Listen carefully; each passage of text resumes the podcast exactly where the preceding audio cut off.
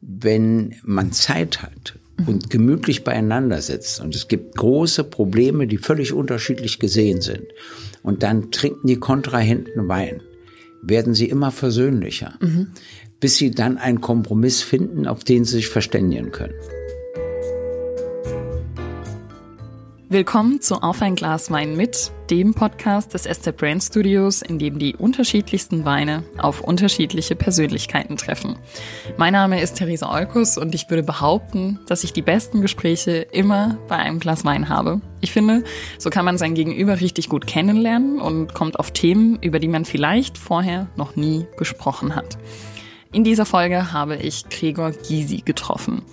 Gysi ist seit Jahrzehnten in der Politik und heute außenpolitischer Sprecher der Linksfraktion im Bundestag. Wenn man Leute zu seiner Person fragt, ist er wirklich überall bekannt für seine Eloquenz, seine selbstsichere Rhetorik und seine gewandten Reden, deren Klicks auf YouTube schon auch mal durch die Decke gehen können, weil sie sich so oft angeschaut werden. Wir haben uns in Berlin getroffen, wo er als Ex-DDR-Bürger und politisch aktiver nicht nur aufgewachsen ist, sondern auch heute seinen Lebensmittelpunkt hat. Ja, wie ihr euch vorstellen könnt, war meine Liste mit Themen und Fragen, über die ich mit ihm sprechen wollte, endlos lang. Während dem Gespräch musste ich dann aber feststellen, dass es eigentlich ganz egal ist, was man ihn fragt, denn sein Lieblingssatz ist, Dazu muss ich Ihnen eine kleine Geschichte erzählen. Und genau diese kleinen Geschichten aus seinem turbulenten politischen Alltag will man eigentlich ja auch hören von ihm. Ich würde behaupten, es gibt Menschen, die einfach über alles reden können. Gregor Gysi gehört eindeutig zu dieser Gattung. Aber wie es oft eben so ist, erwischt man so einen Politiker meistens nur zwischen Tür und Angel oder eben zwischen dem einen und dem nächsten Termin. Genau so war es am Ende auch der Fall. Und so hat das für ein Gespräch, für das man sich am allerliebsten mal so einen ganzen Abend nehmen würde, gerade mal zu knapp 20 Minuten gereicht. Aber immerhin zu drei Gläsern Weißburgunder in der doch eher kurzen Zeit. Damit habe ich wohl zum Glück absolut seinen Geschmack getroffen, was ich aber auch gut verstehen kann. Ich mag an Weißburgunder, dass er oft so elegant und fein ist, nicht zu überladen oder irgendwie überaromatisch, sondern einfach ein Wein, der Frische und Cremigkeit auf einen Schluck gleichzeitig vermitteln kann. Man findet Weißburgunder eigentlich in ganz Deutschland. Die Flasche, die ich dabei hatte, war aus der Pfalz, genauer gesagt aus Gimmeldingen. Da war ich nämlich kurz vorher äh, unterwegs und habe was probiert, was mir so gut gefallen hat, dass ich dachte, das bringe ich ihm mit.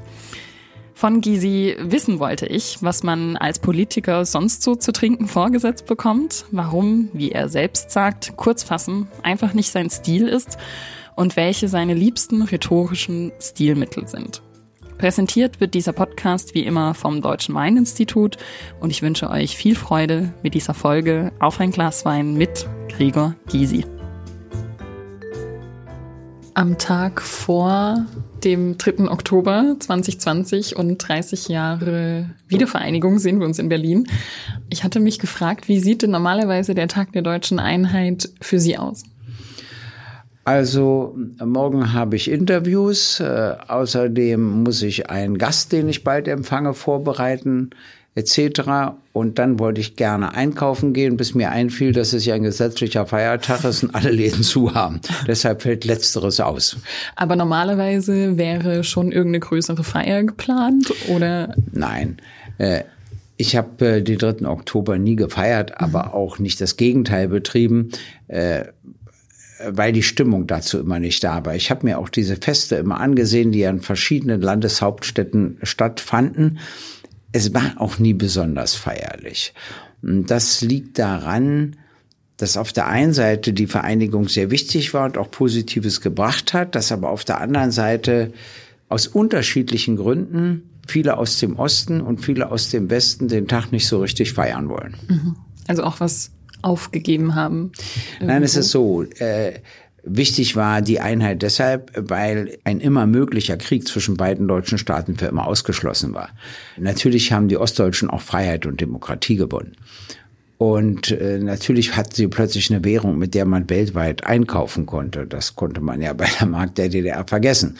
Und sie hatten dann auch ein weltweites Reiserecht, soweit sie es sich leisten können. Mhm. Die Stadtzentren wurden saniert, die Wohnungen wurden saniert, das muss man alles sehen. Aber sie haben natürlich auch eine soziale Sicherheit verloren. In der DDR gab es so gut wie nie äh, Kündigungen von Arbeitsverhältnissen oder von Wohnungen oder Zwangsräumen. Das war alles eine absolute Rarität. Die Sicherheit ist ihnen verloren gegangen. Aber es gibt noch etwas anderes. Es war schlimmer, dass die Bundesregierung, wie ich immer sage, nicht aufhören konnte zu siegen. Sie hat sich nichts in der DDR angesehen und hat deshalb nichts übernommen. Und das Ampelmännchen und der grüne Abbiegepfeil zählen nicht. Der Punkt ist folgender. Wenn du einer Bevölkerung sagst, nicht nur euer System war falsch, sondern ihr habt auch nichts geleistet, mhm. dass es sich für uns lohnt zu übernehmen, dann demütigst du diese Bevölkerung. Das fing schon damit an, dass sie an der Symbolik nichts ändert weder bei der Fahne noch bei der Bezeichnung des Landes, noch bei der Hymne, noch beim Emblem äh, noch bei der Bezeichnung irgendeiner Bundesbehörde. Mhm. Wenn du einem, wenn es auch zwei deutsche werden. Völker waren, aber wenn du einem hinzukommenden Volk sagst, nur ihr seid es doch nicht wert, dass wir auch nur ein Komma verändern, dann hat das auch etwas Demütigendes. Ja, das stimmt. Aber es gab eine zweite Seite, die man nicht unterschätzen darf. Wenn sie was aus dem Osten übernommen hätte, dann hätten sich die Ostdeutschen gesagt, klar, das System war falsch, aber immerhin, die Sachen sind so gut, die wir ja aufgebaut haben, dass sie übernommen werden. Und das Zweite wäre gewesen, genauso wichtig, dass die Westdeutschen die Erfahrung gemacht hätten, dass wegen des Hinzukommens des Ostens sich in sechs Punkten ihre Lebensqualität erhöhte. Mhm. Eine solche Erfahrung ist ihnen nicht gegönnt worden. Deshalb wollen die auch nicht richtig feiern. Denn wenn ich nur in Passau, Passau aufgewachsen wäre, hätte ich damals ein Glas Sekt getrunken und heute sagte ich mir, Apropos. na ja, der Osten ist ziemlich teuer, dann nörgeln sie rum und wählen komisch. Oh. Und wenn man, wenn man im Osten aufgewachsen mhm. ist, ist man die Bevormundung aus dem Westen leid. Das ist ganz interessant. Ich sage immer, die SED-Führung wollte ein richtiges DDR-Bewusstsein bei der Bevölkerung schaffen, ist ihr nicht, nicht wirklich gelungen. gelungen. Mhm. Aber der Bundesrepublik ist es gelungen. Also die haben das Bewusstsein des Ostdeutschen hergestellt. Am Anfang haben viele, die sich bewarben, immer so ein bisschen geleugnet, dass sie aus dem Osten kommen. Heute ist es so nach dem Motto, ich bin Ostdeutsch, wer ist mehr? Das hat sich geändert. Sie meinten gerade, dass der 3. Oktober immer so ein komisches Gefühl ist. Wenn Sie jetzt die 30 Jahre zurückgehen, genau auf diesen Tag, können Sie sich noch gut erinnern? Ich mache währenddessen, ja, weil Sie von Sekt gesprochen haben, ich mache mal ja. die Weinflasche auf währenddessen. Ja, erst wird man ähm, hier zum Wein eingeladen und dann gibt's gar keinen. Also ich wollte ja nur sagen, ich wollte nur sagen, na klar kann ich mich daran erinnern. Mhm. Und zwar, wissen Sie, ich musste dort ständig Reden zur Einheit halten. Und hm, ich glaube, es war dann am 4. Oktober, wenn ich mich recht entsinne, im Bundestag, der im Reichstag tagte. Mhm. Obwohl er eigentlich seinen Sitz noch in Bonn hatte. Stimmt. Ja. Und äh, ich hatte dazu gesprochen in der Volkskammer, ich hatte dann auf einer Veranstaltung dazu gesprochen, ich hatte dann dort gesprochen und dann kam irgendeine Debatte. Ich weiß das nicht mehr genau im Bundestag, aber gleich danach. Und da hatte ich 15 Minuten. Und es war das erste Mal, was bei mir wirklich außergewöhnlich ist, dass ich nach sieben Minuten fertig war. Und der amtierende Präsident sagte, aber Sie haben noch reichlich Zeit und sagte, ja, aber ich habe nichts mehr zu sagen, worüber dann wiederum alle lachten. Und warum? Das will ich Ihnen auch sagen weil ich damals dachte, es schauen ja immer dieselben Leute zu. Und, und alles, was ich schon mal gesagt okay, habe, kann ich ja, ja nicht nochmal sagen. Also musste ich mir immer was Neues ausdenken. Und nach der vierten Rede fiel mir nicht mehr mehr ein als für sieben Minuten, bis ich inzwischen begriffen habe, dass natürlich Quatsch ist, dass das immer ganz andere sind und dass wirklich dass Wiederholung eben auch die Mutter der Porzellankiste ist oder wie heißt das in Wirklichkeit? ich bin auch mit, mit Sprichwörtern ja. ganz, ganz schlecht. Die Mutter der Weisheit heißt das, glaube ich, in Wirklichkeit. Okay. Prost. Ja, ich dachte, was bringe ich Ihnen mit? Mir wurde ja gesagt, dass Sie gerne. Das ist äh, staubtrockener Weißwein, Weißwein, ja. Richtig, genau. Dass Sie gerne. Ähm, aus der Pfalz? Richtig. Ja, Weißburgunder aus der Pfalz. Ja, der ist nicht schlecht. Und da können wir jetzt Freitag um grob 17 Uhr so ein bisschen das Wochenende einleiten. Ähm, Wir leiten das Wochenende ein. Ich muss heute noch nach Dessau und habe da auch noch eine Veranstaltung. aber leicht betrunken halte ich die vielleicht besser aus. ja, das ist tatsächlich ein Punkt, auf den ich mit Ihnen auch zu sprechen kommen wollte.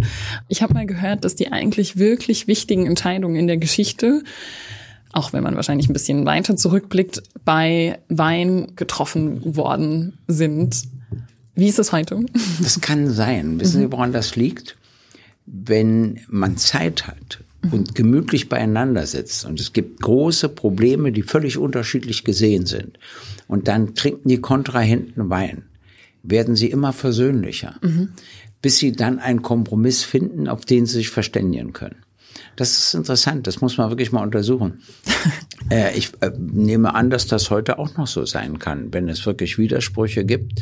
Äh, und du musst sie einfach lösen, dass man so leichter einen Weg findet, als wenn du fremd und kalt in so einem Saal dir gegenüber sitzt, wo du ja eigentlich aus dem Saal raus willst, aber es ist kein Grund nachzugeben, sondern eher aufzugeben. Zu sagen, ja, es hat keinen Sinn, wir können uns sowieso nicht einigen, mhm. jetzt ja, gehen wir wieder auseinander. Hm? Also ich glaube, dass ähm, dass es schon auch ein Kommunikator ist. Aber wissen Sie, die meisten und größten kann. Entscheidungen sind immer auf Irrtümer zurückzuführen und Missverständnisse. Mhm. Das ist so.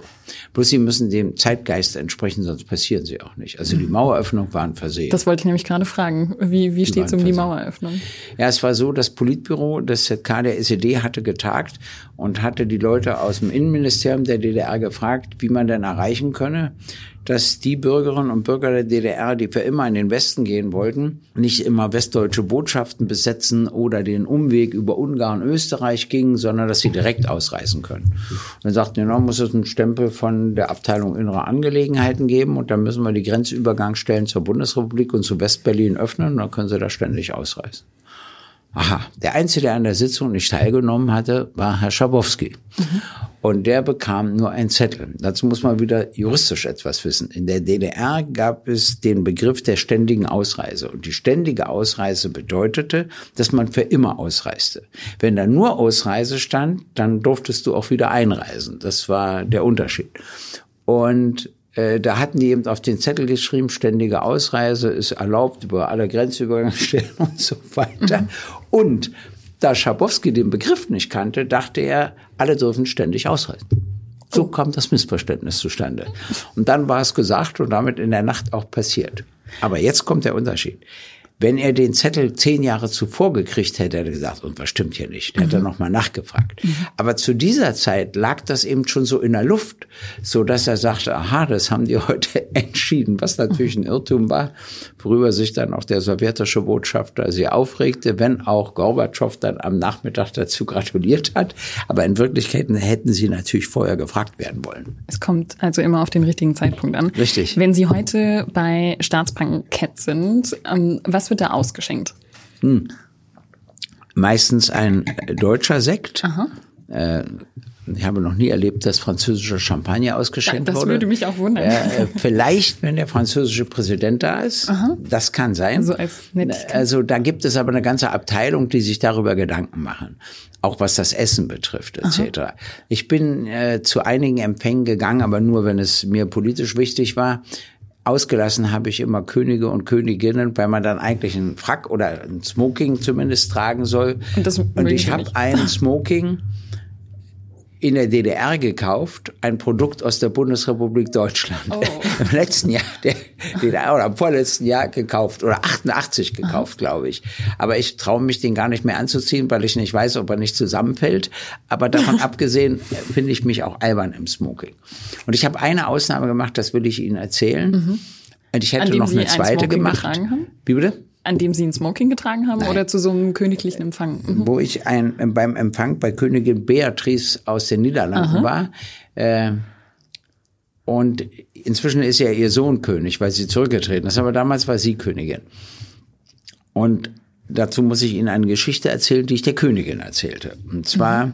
ist das immer so, da stehen alle an, weil du musst ja dem Bundespräsidenten, der Königin, deren Sohn, äh, der Frau des Sohnes und dann natürlich auch der Frau des Bundespräsidenten guten Tag sagen. Und das macht ja jeder einzeln. Mhm.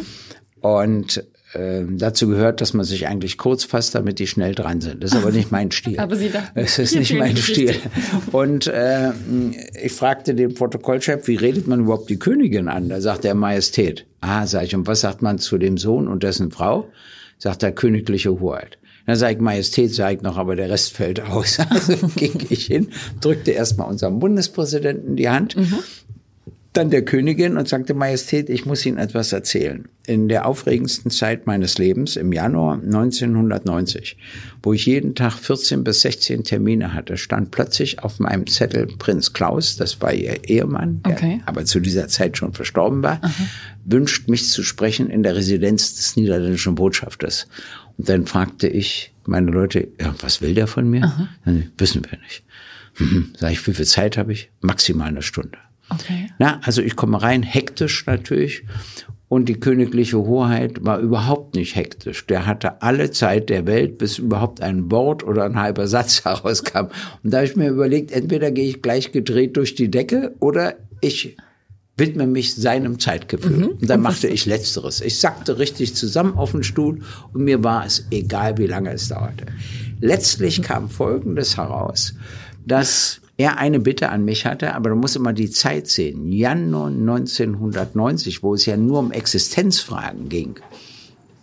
Ob ich mich vielleicht darum kümmere, dass rund um die wunderschönen mecklenburgischen Seen keine McDonalds-Buden gebaut werden. Das war sein Anliegen? Das war sein Anliegen. Mhm.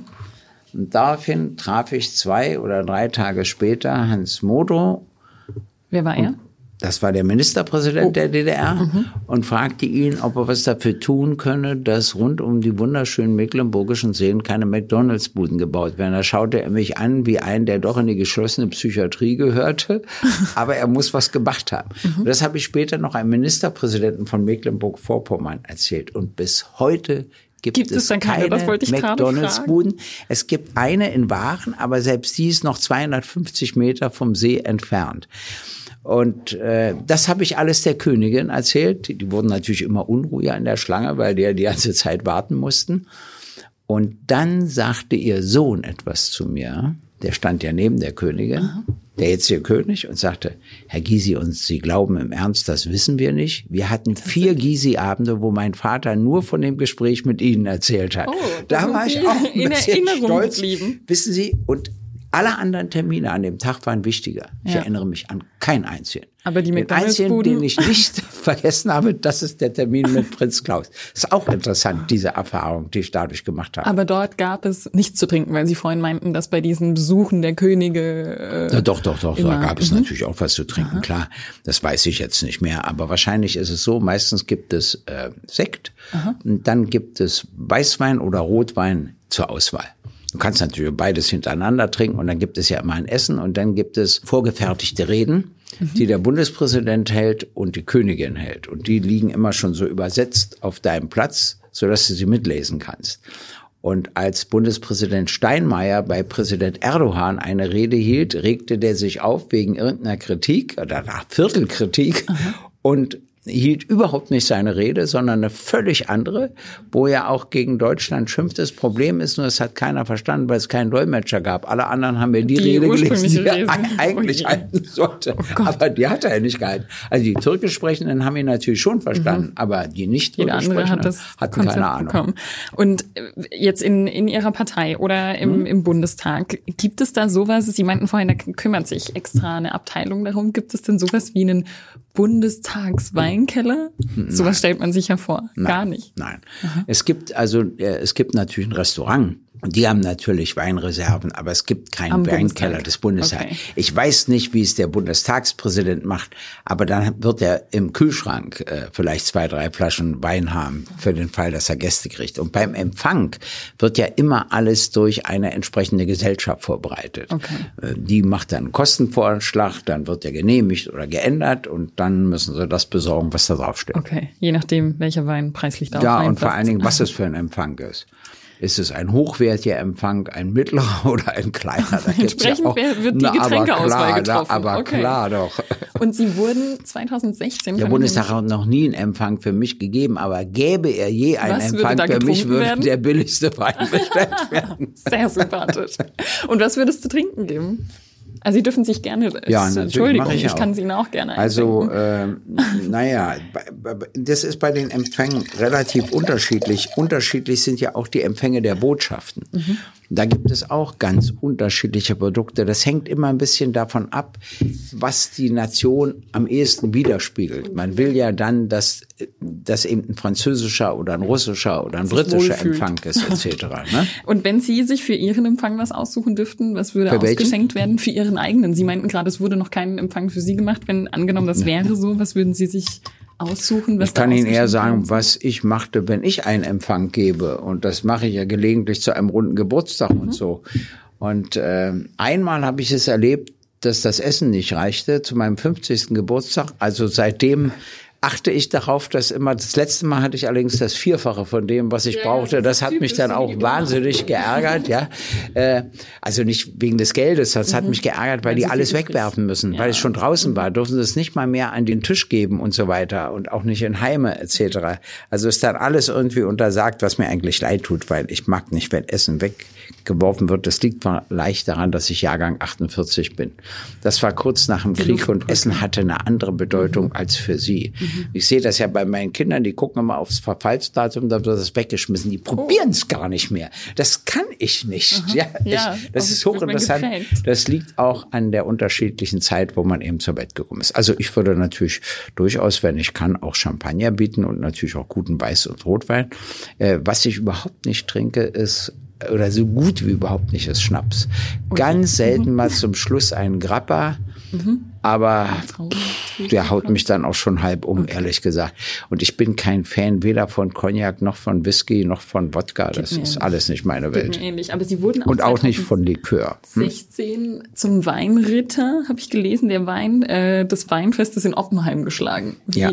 Äh, wie kam es dazu? Na, das ist doch immer so ein Vorgang. Es ist ja mehr ein politisch-kultureller Vorgang.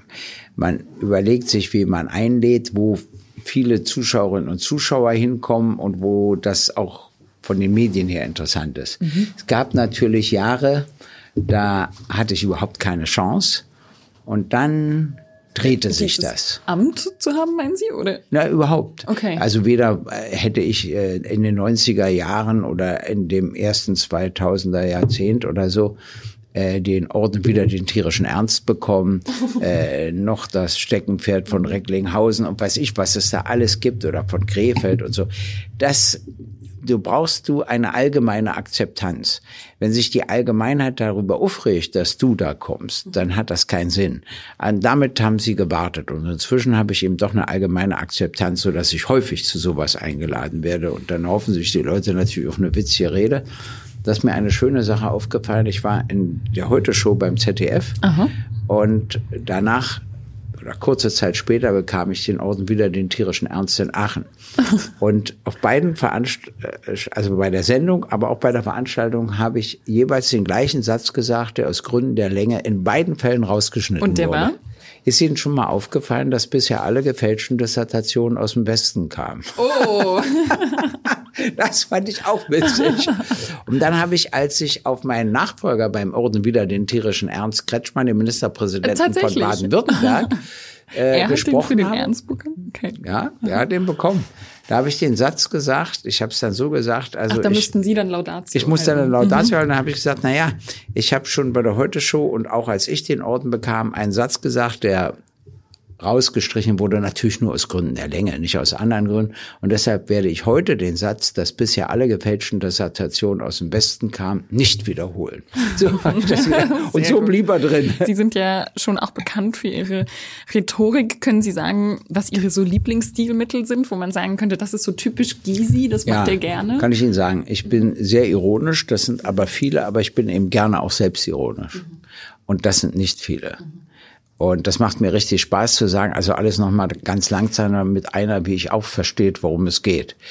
Es ah, wirkt bescheiden, ist ja. aber in Wirklichkeit die höchste Form der Arroganz, weil ich heimlich hoffe, dass alle denken, er wird es schon verstanden haben. Aber das ist zum Beispiel typisch für mich. Und, dass ich nie grob im Vokabular bin. Sondern. Was meinen Sie mit grob so? Naja, also das ist also ein Idiot oder, oder und äh, sie ah, sind und okay. so. Also sowas würde ich nie mhm. sagen. Mhm. Aber ich mache das so, dass es auch treffen kann. Mhm. Das ist äh, ein anderer Stil. Und dann habe ich allerdings auch noch so eine Unart an mir. Da saß ich im Talk im Turm für Sat 1 damals mhm. und äh, den machte Erich Böhme und zwar glaube ich immer irgendwie Sonntag oder so. Ich habe keine Ahnung. Und was ich wirklich witzig fand, war, dass er mich einlud, als er den Markwort einlud, den Chef vom Fokus und den Stefan Aus, den Chef vom Spiegel damals. Und der Fokus war noch relativ neu. Was ich da in der Runde suchte, weiß ich gar nicht. Und der sagte vom Spiegel, wir sind viel gründlicher, wir recherchieren ausführlicher und so weiter. Und der vom Fokus sagte, wir sind moderner, wir sind straffer, wir sind kürzer. Und so ging das immer hin und her. Und so nach zehn Minuten sagte dann plötzlich Erich Böhmer, Herr Gysi, was sagen Sie dazu? Naja, sage ich, ich finde, Herr Marquardt hat recht, der Fokus ist tatsächlich moderner. Pause. Mhm. Pause. Mhm. Zumindest, wenn man unter modern oberflächlich versteht. So. Und das Üble war, das Üble war, dass die Kamera auf ihn zeigte, was mir auch leid tat. Weil mein Satz Reaktion. war zu Ende, er ist mhm. wirklich moderner und er nickte schon. Und mhm. dann kam der Nachsatz und dann hatte er natürlich einen großen Augenaufschlag. Mhm. Und da stand am nächsten Tag in der Zeitung Die Welt der freundlichste Satz, der dort je über mich gestanden hat. Da stand nämlich Herr Markwort, bei Gysi nie zu früh nicken, immer noch den Nachsatz abwarten. Vielleicht zum Abschluss. Wenn Sie, wir haben gerade über Stilmittel geredet, gibt es das noch, dass Sie so Weinvergleiche ziehen? Es gibt ja manchmal Politikerinnen oder Politiker, die, die sich irgendwie auf so einem Weinparabel oder Weinvergleich. Nein, nein, also so eine Fachkraft bin ich gar nicht. Ich habe einmal zu meinem Geburtstag Wein von dem Gut von Jauch äh, geschenkt mhm, bekommen. Der ja. schmeckte wirklich gut. Aha. Und dann erlebe ich es, dass ich irgendwo bin und Sie bieten mir einen Wein an, der mir überhaupt nicht schmeckt und der nächste schmeckt gut. Also das muss ich dann davon abhängig machen. Und ich liebe natürlich nur trockene Weine. Der gefällt ich bestelle Ihnen. immer einen staubtrockenen Wein, äh, weil ich so einen süßlichen Schlag nicht mag. Obwohl wieder ein bisschen fruchtig auch nicht so schlimm ist, aber ich will jetzt kein Fachgespräch mit Ihnen darüber führen, sonst merken Sie Alles irgendwann, gut. dass mein Wissen begrenzt ist. Ich habe nur gerade stolz oder äh, festgestellt, dass dann den, den ich mitgebracht habe, Ihnen eigentlich sehr gut gefallen ja. dürfte, oder? Ja. Schön. Ähm, lassen Sie uns noch ein letztes Mal anstoßen. Ich weiß, Sie, Sie, stehen unter Zeitdruck. Frau. Ja. Alles, alles Gute. Alles Gute. Und vielen Dank, dass Sie sich Zeit genommen haben. Bitte. Dankeschön fürs Zuhören. Das war mein Gespräch mit Gregor Gysi und ich freue mich natürlich, wenn ihr beim nächsten Glas Wein auch wieder dabei seid. Was ich auf jeden Fall sagen kann, ist, dass ich auf ein Treffen mit meinem nächsten Gast im Grunde eigentlich schon mein ganzes Leben gewartet habe. Warum das so ist und wie dieser Gast heißt, hört ihr schon bald in der nächsten Folge. Bis dahin, gönnt euch ein schönes Glas Wein, macht's euch gemütlich, bleibt vor allem gesund und bis bald.